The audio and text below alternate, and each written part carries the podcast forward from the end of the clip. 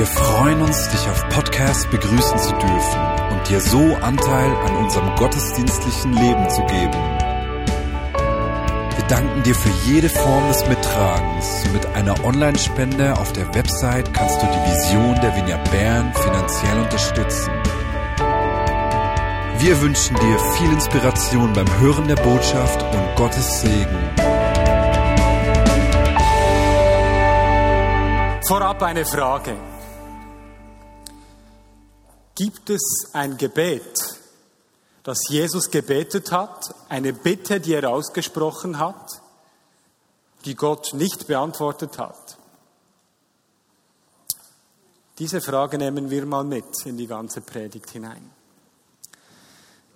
Mari hat letzte Woche davon erzählt, äh, dass Jim Megley, ein, ein Mann, der viel mit Kleingruppen zu tun hat, herausgefunden hat, dass durch Gebet Kleingruppen am besten wachsen.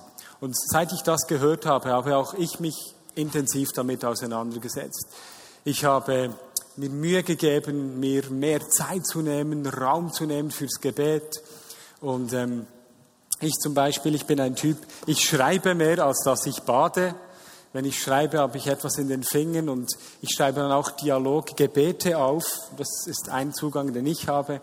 So habe ich wie äh, einen Zugang gefunden und habe mir jetzt in der letzten Woche seit dem Gebet von Mari, hab, ich hatte mir vorgenommen, jeden Tag zu schreiben.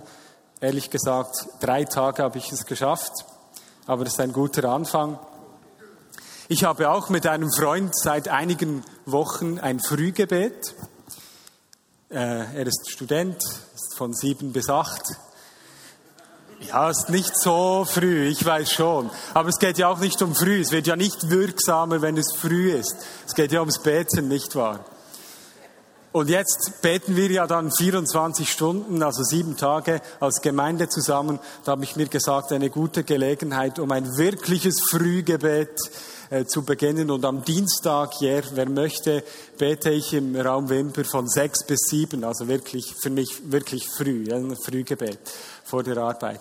Und für mich ist es ein, ein, ein Ort, wo ich probieren will, mich regelmäßig mir äh, Zeit zu nehmen für zum Beten. Also wenn du hier bist und du möchtest mit mir nächste Woche Dienstag sechs bis sieben Frühgebet, bist du herzlich eingeladen.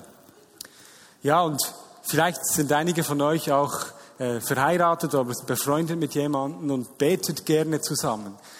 Ich bete auch gerne mit meiner Frau, aber das ist nicht immer so einfach. Ich weiß nicht, ob ihr das kennt.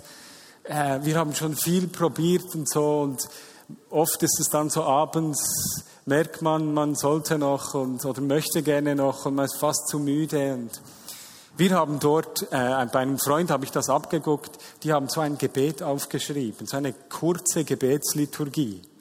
Und die beten die immer zusammen. Jetzt habe ich und Antonia, äh, wir haben das auch begonnen. Wir haben ein Gebet aufgeschrieben, alle halbe Jahre wechseln wir das und beten das dann ganz einfach. Das kann man schnell, ohne viel Aufwand, kann man das zusammen beten. So bin ich wie am darum ringen, Zugang zu finden. Ja, und ich bin auch ich habe Theologie studiert, wie einige vielleicht wissen. Und bei mir, wenn mich ein Thema dann so mir begegnet, dann suche ich nach guten theologischen Büchern, nicht wahr? Und zwar habe ich auch ein Buch von Oskar Kohlmann gefunden, der äh, über das Gebet im Neuen Testament schreibt. Und wenn du jetzt hier bist und fragst, Oskar Kohlmann, wer ist das? Dann ist das eine super Gelegenheit für mich, für Werbung zu machen, für eine Kleingruppe nach Maß, die ich mit Freunden anbieten werde. Und zwar werden wir eine Schulung machen über einfach verschiedene Theologen, die für uns wichtig sind, für die Vineyard wichtig sind. Wenn du dorthin kommst, weißt du dann, wer Oskar Kohlmann ist oder erfährst mehr über ihn. Vielleicht geht es dir ähnlich wie mir. Du bist hier und du betest auch und nimmst immer wieder Anlauf, äh, richtig äh, dein Gebetsleben aufzufrischen. Und es gelingt dir dann für eine bestimmte Zeit und dann, ja, dann ist es manchmal wieder so, dass du so einen, einen Anstoß brauchst. Wenn es du bist, dann ist es meine Hoffnung und äh, mein Gebet, dass du heute einfach ermutigt wirst, dass du so, ein, so eine Ermutigung kriegst, dich wieder neu richtig äh, ins Gebet zu begeben. Vielleicht bist du aber auch hier und Gebet fließt einfach so aus dir heraus. Für dich Gebet Anstrengung, das ist doch keine Anstrengung. Gebet, das fließt, das jede freie Minute bist du im Gebet. Du hast überhaupt kein Problem, sofort in Gottes Gegenwart einzutauchen. Falls du das bist, dann komme doch nach dem Gottesdienst zu mir. Ich möchte gerne von dir lernen, wirklich, äh, und hören, wie das, ja, wie du das tust. Und vielleicht kann ich etwas von dir lernen. Das meine ich ernst. Und gleichzeitig hoffe ich auch, dass ich dir vielleicht noch mal ein, eine andere Seite vom Gebet zeigen kann heute. Vielleicht bist du aber auch hier und die Sache mit dem Gebet ist für dich eben so eine Sache, nicht wahr? Du hast viel immer gebetet und hast Anliegen in deinem Leben, wo du einfach das Gefühl hast, da hat Gott mir nie geantwortet. Und du bist so ein bisschen gebetsmüde geworden. Wenn du das bist, dann ist die Predigt genau für dich. Und es ist einfach meine Hoffnung, dass durch die Predigt du neuen Mut gewinnen wirst. Neue Kraft, neue Energie, dich wieder einzulassen auf diese Begegnung mit Gott. Und vielleicht sitzt du hier und du kommst aus anderem kulturellen Hintergrund, vielleicht kommst du aus einer muslimischen Umgebung und für dich ist Gebet, das kennst du nur so fünfmal am Tag beten. Gebet, was ist das genau hier? Fragst du dich vielleicht. Und vielleicht bist du auch hier und irgendwer hat dich mitgeschleppt, du hast mit Gott und so noch nicht so viel am Hut, bist so ein bisschen skeptisch, auf was das herausläuft hier. Und für dich ist es einfach meine Hoffnung, dass du Zugang finden darfst zu Gott, dem Vater, dass das Gebet, dass du erleben darfst, wie durch das Gebet einfach du mit Gott direkt in Kontakt stehen darfst. Ja, wenn du länger in der Vineyard bist, dann weißt du, dass wir immer wieder unser Leben an Jesus ausrichten wollen. Dass wir ihn als Beispiel, als Vorbild nehmen und uns darum bemühen, von ihm zu lernen und mehr und mehr so wie er zu werden. Und darum wollen wir uns einige Dinge äh, anschauen im Leben von Jesu in Bezug aufs Gebet. Zuerst werden wir kurz äh, anschauen, Dinge, die er gelehrt hat, die vielleicht wichtig sein könnten für uns. Wenn wir die Stelle uns überlegen, von der Mari letzte Woche auch gesprochen hat, in Matthäus 6, wo Jesus über das Gebet lehrt, wo er darüber spricht, wie wir beten sollen und nicht beten sollen. Also die Stelle, wo er sagt, betet nicht schön in der Öffentlichkeit, damit alle eure schönen Worte hören und denken, wie gut ihr seid. Jetzt der Aspekt von Gebet, der ist jetzt in unserer Kultur also ich weiß nicht, wann ihr zum letzten Mal jemand beim Löbecker gesehen hat, der sich aufplusterte und ganz schöne Gebete gesprochen hat. Das ist vielleicht nicht etwas, was ähm, uns heute so direkt betrifft. Aber er sagt dort auch, wir sollen nicht einfach nur Worte und Worte hängen, wie die, wie die Heiden es tun. Für mich, was ich daraus genommen habe, ist, ich soll nicht einfach nur Bitte an Bitte hängen. Also eigentlich, die Richtung meines Gebets sind nicht einfach die Menschen und bin nicht einfach nur ich selber, sondern es ist er. Er lehrt uns dort an dieser Stelle, dass wir ins Kämmerlein gehen sollen. Und vielleicht müsste man für uns heute noch hinzufügen, dass man ins Kämmerlein das Handy vielleicht nicht mitnehmen sollte. Vielleicht. Aber es geht um diese Begegnung. Dieser Ort, wo ich mit dem Vater alleine zusammen bin, wo ich ihm meine ungeteilte Aufmerksamkeit schenke. Darum ging es. Und etwas Schönes bei Jesus was für uns schon selbstverständlich geworden ist. Er hat gelehrt und selber praktiziert, Jesus Vater zu nennen. Für uns ist das ja selbstverständlich, aber es war in diesem Kontext überhaupt nicht selbstverständlich. Dass jemand im Gebet Gott Vater nennt und dann noch die Menschen lehrt, sie sollen Gott als Vater ansprechen. Da kommt etwas von dieser Intimität, kommt zum Vorschein. Im meiner Gottesdienst gab es eine Geschichte, von, äh, wo ein Vater von, von, von seinem Sohn erzählt hat, wie sie zusammen äh, am Abend etwas gemacht hat und der Sohn sich schon den ganzen Tag gefreut hat. Immer, Papi, Papi, heute Abend gehen wir zusammen Schlittschuh laufen. Also, Diese Begegnung, ungeteilte Begegnung, wo ich Gott direkt begegne mit dem Vater, mit dem ich eine Beziehung haben darf. Das war Jesus wichtig. Aber auch spannend, wenn wir seine Praxis anschauen, seine Gebetspraxis, da sehen wir, dass er immer wieder an entscheidenden Orten seines Lebens gebetet hat. Sein Dienst ist gar nicht vorstellbar ohne, ohne das Gebet. Beispielsweise, wenn wir im Lukas-Evangelium schauen bei der Taufe. Äh, dort ist nicht so klar, wer ihn schlussendlich tauft, aber wir lesen, dass er getauft wurde, dass Jesus betete und der Himmel öffnete sich. Und die Stimme kam, du bist mein geliebter Sohn, an dem ich wohlgefallen habe. Im Gebet, dort wo Jesus die Gegenwart des Vaters gesucht hat, dort wurde seine Identität gestärkt. Er wurde vorbereitet für diesen Plan, den Gott mit ihm hatte. Und dann können wir durch die Evangelien durchgehen. Immer wieder ist die Rede davon, wie Jesus sich zurückgezogen hat an einen einsamen Ort, manchmal auf einen Berg, vielleicht auch in einen schönen Wald. Aber er hat sich zurückgezogen an den Ort, wo der Vater und er einfach zusammen sein konnten. Beispielsweise auch, wo er die Jünger berufen hat, die zwölf. Lesen wir im Lukas-Evangelium, also er hatte schon Jünger in seine Nachfolge gerufen, aber er hatte noch nicht die zwölf Hauptjünger benannt, so quasi. Und dort lesen wir im Lukas-Evangelium, dass er eine Nacht lang gebetet hat, im Gebet verharrt ist, Gott bestürmt hat und am nächsten Tag seine Jünger ausgewählt hat. Also wichtige Entscheidung im Leben von Jesu hat er im Gebet vorbereitet. An einem einsamen Ort, am Ort, wo ihn direkt Vater begegnen konnte. Spannend ist auch, dass er immer wieder eben an diesen wichtigen Orten Gott, dem Vater, begegnet ist und in diesen Orten eigentlich immer sein, sein Dienst vorbereitet wurde. Und eine Stelle, wo das ganz klar und ganz direkt sichtbar ist, die möchte ich jetzt heute zusammen mit euch anschauen. Und das finden wir in Matthäus 26, 36 bis 46 kann man sich noch gut merken. 26, 36, 46 fand ich noch gut. So wusste ich, so weiß ich es auswendig. Aber zu dieser Stelle, das ist die Stelle in Gethsemane. Und für die unter euch, die die Geschichte von Jesus schon ein bisschen besser kennen, das ist dort, wo Jesus ist nach Jerusalem gekommen. Die Menschen haben erwartet, dass jetzt endlich der Retter kommt. Der Messias, der die Römer rausschmeißt und sie haben ihn willkommen geheißen.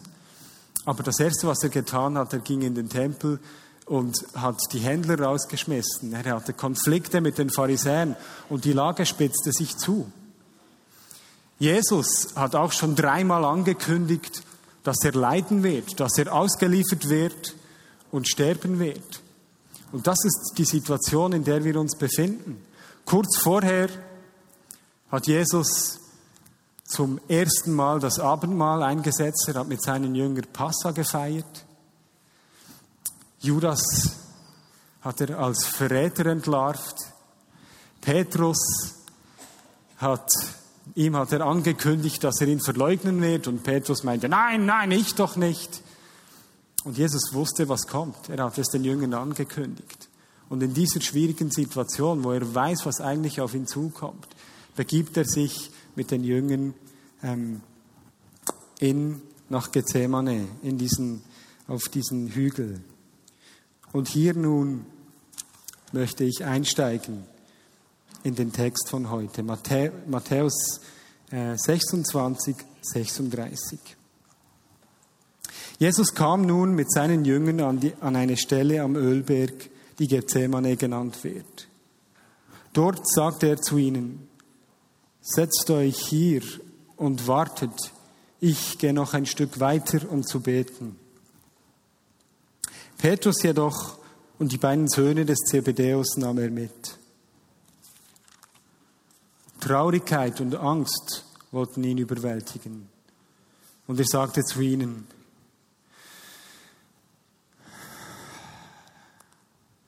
Meine Seele ist zu Tode betrübt. Bleibt hier und wacht mit mir. Er selbst ging noch ein paar Schritte weiter, warf sich zu Boden mit dem Gesicht zur Erde und betete. Mein Vater,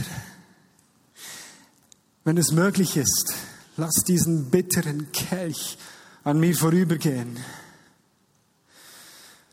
Aber nicht wie ich will, sondern wie du willst. Als er zu den Jüngern zurückkam, schliefen sie. Da sagte er zu Petrus, ihr konntet also nicht einmal eine einzige Stunde mit mir wach bleiben. Wacht und betet, damit ihr nicht in Versuchung geratet. Der Geist ist willig, aber die menschliche Natur ist schwach. Merkt ihr, wie es Jesus hier geht? Der ist in der größten Not seines Lebens. Noch nie haben die Jünger ihn so erlebt. Völlig aufgelöst. Gesicht zu Boden. Im Lukas-Evangelium lesen wir, dass er Blut geschwitzt hat. Ein entscheidender Moment in seinem Leben. Er weiß genau, was kommt. Und er wirft sich vor dem Vater hin. Vater, wenn es irgendwie geht, irgendwie, irgendwie, dann lass es nicht zu, dass ich ausgeliefert werde, dass ich verhöhnt und gepeitscht werde, am Kreuz sterben muss, wenn es irgendwie geht. Aber nicht wie ich will, wie du willst. Seht ihr, was er hier tut? Am Ort der größten Not wirft er sich vor Gott hin, bringt seine Bitte vor ihn in aller Tiefe seines Leides, seiner inneren Not. Er hängt aber seinem Gebet an, aber nicht wie ich will, sondern wie du willst. Dass er aber immer noch zerrissen ist, sehen, sehen wir, wie er den Jüngern begegnet. Er hat sie gebeten, mit ihm zu wachen und für ihn zu beten. Und die schlafen einfach ein. Könnt ihr nicht mal eine Stunde mit mir wachen? Die Not in ihm ist groß. Die Not in ihm ist groß. Schauen wir mal, wie er weiter betet.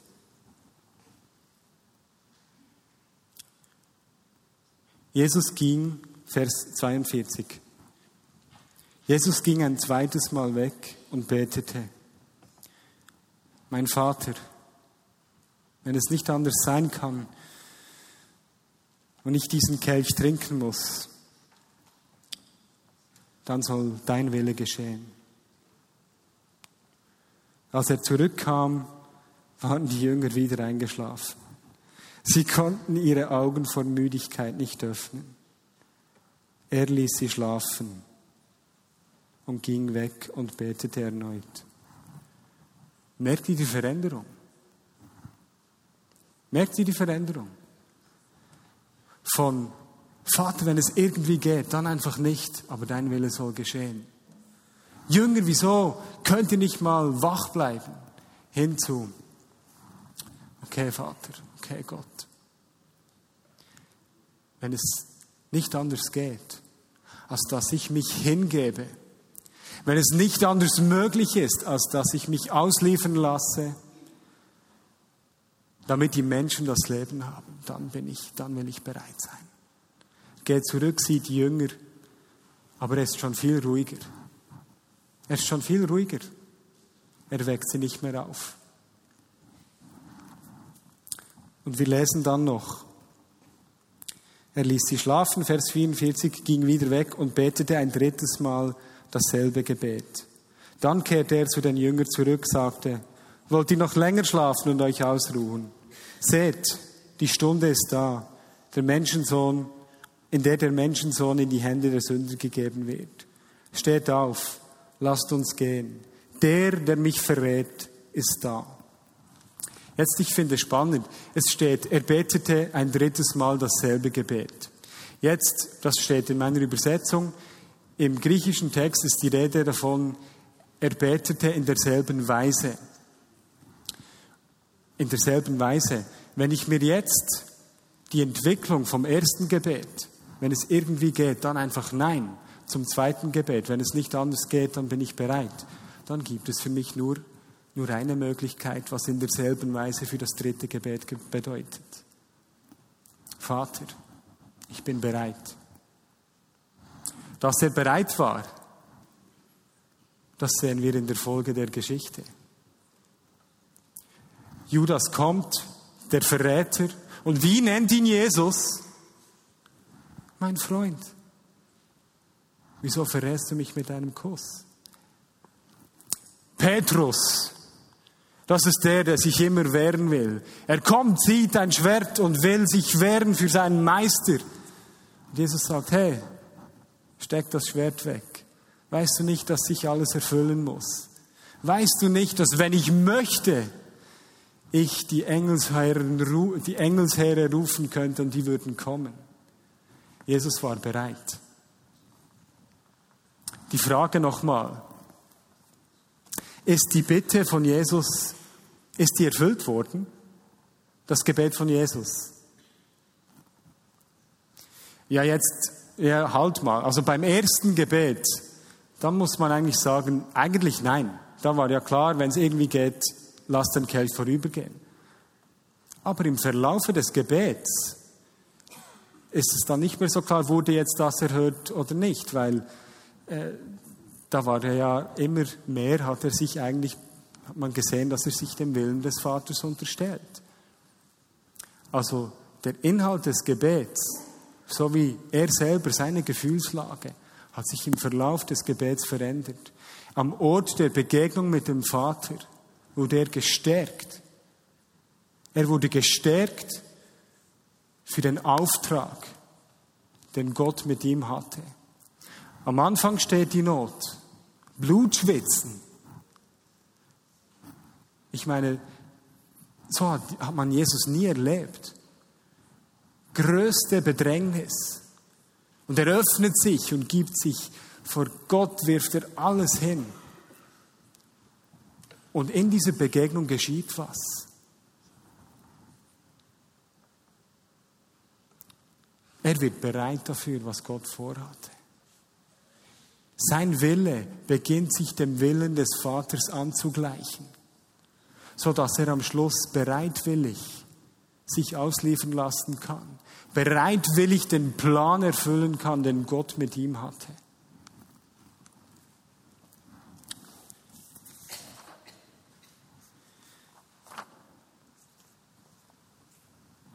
Ich habe am Anfang gesagt, dass ich äh, für mich Schreiben ein Zugang ist zum Gebet, Schreiben ein Zugang zu dieser Begegnung mit dem Vater. Und ähm, als ich mich für die Predigt vorbereitet habe, habe ich dann in meinen alten Gebetstagebüchern äh, nachgelesen und ich bin dann auf eine Stelle gestoßen, die ich mich entschieden habe, euch Anteil lassen zu, Anteil haben zu lassen. Und vielleicht wichtig vorher zum, vor, äh, als, als Vorbemerkung. Ich hatte selber, war ich lange Zeit in einer Beziehung mit einer Frau, äh, die war eine Neuseeländerin und die Beziehung, wir haben uns gegenseitig nicht gut getan. Das ist eine tolle Frau, wirklich, aber wir zusammen, das ging einfach nicht. Ich war lange in der Beziehung und habe immer wieder, ich, war, ich kann mich noch erinnern, ich habe es auch aufgeschrieben, habe immer wieder gebetet, Herr, du musst schenken, dass das funktioniert. Die Beziehung ging dann in die Brüche. Und lange Zeit war einfach mein Gebet, Herr, eigentlich ich will die und keine andere. Die und keine andere. Einfach in dieser Zeit, als ich mit dir zusammen war, da merkte ich, dass nichts davon, was ich als Berufung erachte, wirklich in Bewegung kam. Ich drehte mich um mich selber. Und ähm, auf diesem Hintergrund macht die Stelle vielleicht, äh, versteht man die etwas besser. Und ich gebe euch Anteil an das, was ich im November 2010 geschrieben habe. Die Nähe zu Gott ist die Antwort auf ziemlich alle Fragen. Und in der Nähe zu Gott finden sich Antworten auf die Fragen, die einen beschäftigen. Mehr und mehr verstehe ich, dass alles Gute aus seiner Nähe kommt. Was aus der Nähe zu Gott entsteht, hat Hand und Fuß. In der Nähe zu Gott liegen die Antworten auf die Sehnsüchte des Menschen. Wer nahe bei Gott ist, wird dadurch automatisch von, von und durch ihn geführt. Es ist diese Nähe, diese Innigkeit, welche jeder Mensch mit Gott finden muss. Niemand kann diese Nähe für einen anderen herstellen. Wie komme ich in seine Nähe? Zuerst mal, er kommt zu mir. Er empfängt mich immer wieder, der, wie der Vater den verlorenen Sohn. Ich kann mich darum bemühen, indem ich ihm Raum lasse, mir Zeit nehme, in seine Gegenwart zu kommen. Aber jeder muss seinen eigenen Weg in die Intimität mit Gott finden. Es gibt kaum Patentrezepte, auch wenn es nützliche Hilfen gibt, die jedermann anwenden kann. Das regelmäßige Gebet, die regelmäßige Bibellektüre und das regelmäßige Anbeten bzw. Anerkennen seiner Größe und Herrlichkeit. Heute weiß ich, dass ich eine Frau brauche, die bereit ist, immer um diese Nähe zu ringen, in ihrem eigenen Leben wie auch mit mir zusammen. Eine Frau, die bereit ist, alles auf eine Karte zu setzen.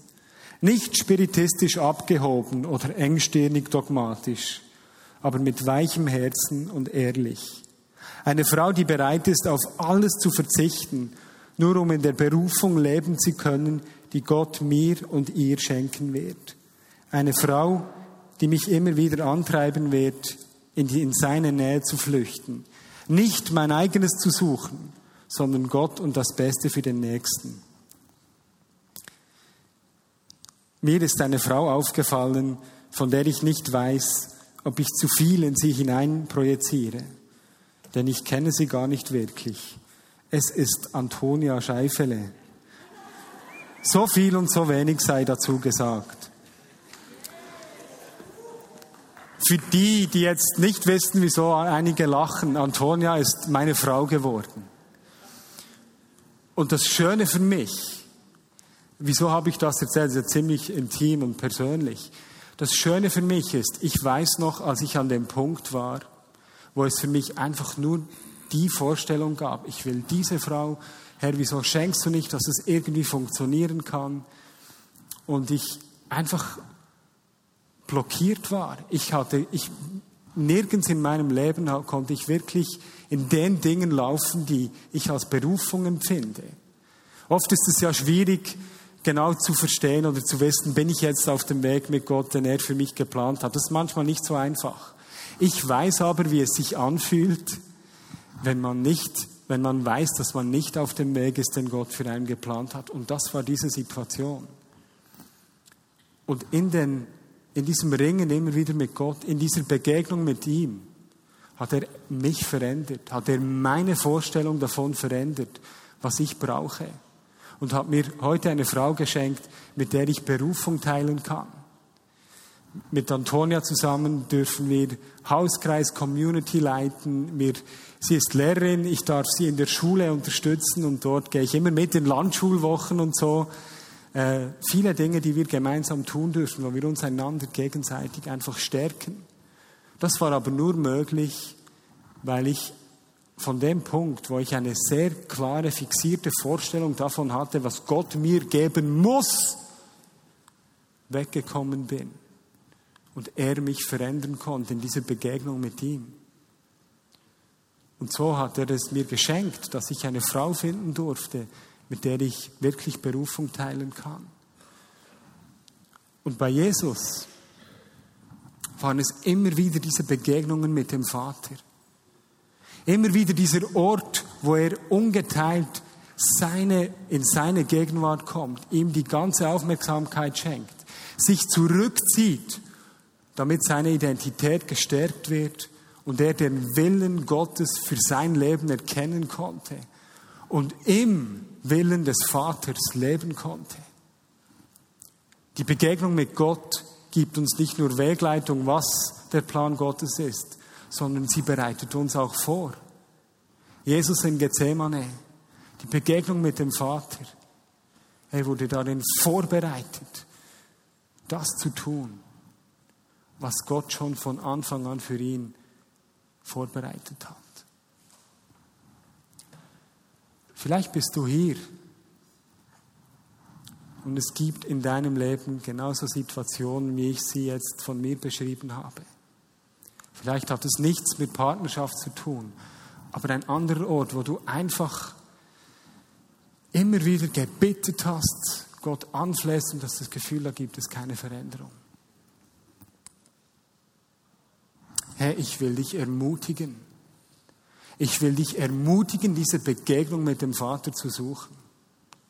Immer wieder ihm zu begegnen. Und jetzt etwas ganz Praktisches.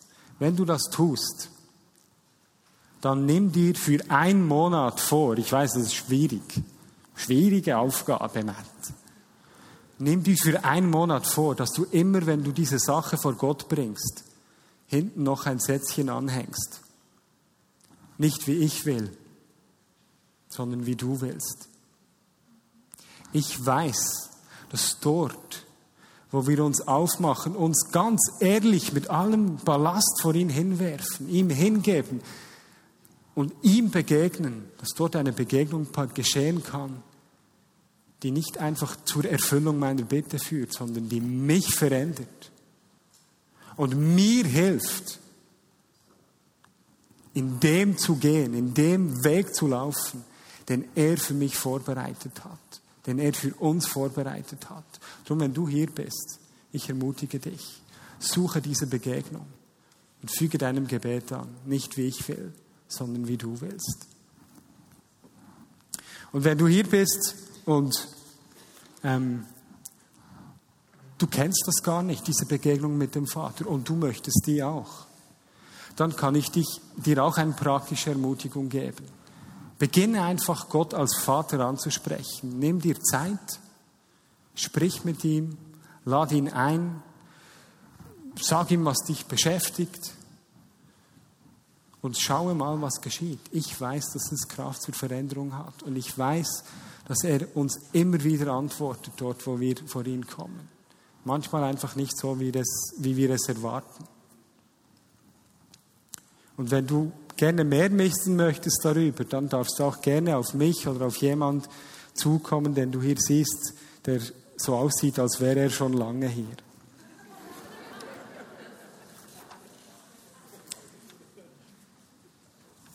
Und wenn du hier bist und du wünschst dir einfach immer wieder diese Begegnung, du findest, ja, ich will diesen Ort. Hey, wir haben eine tolle Gelegenheit mit diesem 24-7, in dem wir uns alle damit beschäftigen, einfach zu sagen, okay, gut, eine neue Gelegenheit, um neue Angewohnheiten mir einzuüben. Dann überleg dir, wann könnte ich mir Zeit nehmen? Ungestört, Handy abstellen, Computer zu, einfach Zeit nehmen mir für Gott. Und ähm, an dieser Stelle möchte ich einfach, dass wir kurz ruhig werden und einfach ja, uns überlegen, hey, was ist für mich dran? Was will ich mir vornehmen in den nächsten Tagen? So lade ich dich ein, einfach kurz ruhig zu werden, in der Stille vor Gott zu kommen. Stell dir vor, was mit unserer Welt, mit unserer Stadt passieren wird, wenn wir uns alle immer wieder in seine Gegenwart begegnen und dort in unserer Identität gestärkt werden und nicht nur seinen Willen für uns kennenlernen, sondern dafür vorbereitet werden, darin zu laufen. Stell dir das vor. Stell dir vor, wenn, wir, wenn du immer wieder mit deinen Herausforderungen zu, Herausforderungen zu ihm gehst und er dir dort begegnet und etwas mit dir geschieht, was du nicht erwartet hast. Und die Dinge plötzlich anders sind, deine Gebete plötzlich anders sind. Stell dir vor, wenn wir alle immer wieder Schritt für Schritt mehr und mehr in diese göttliche Berufung hineinwachsen, die er für jeden einzelnen von uns hier bereitet hat.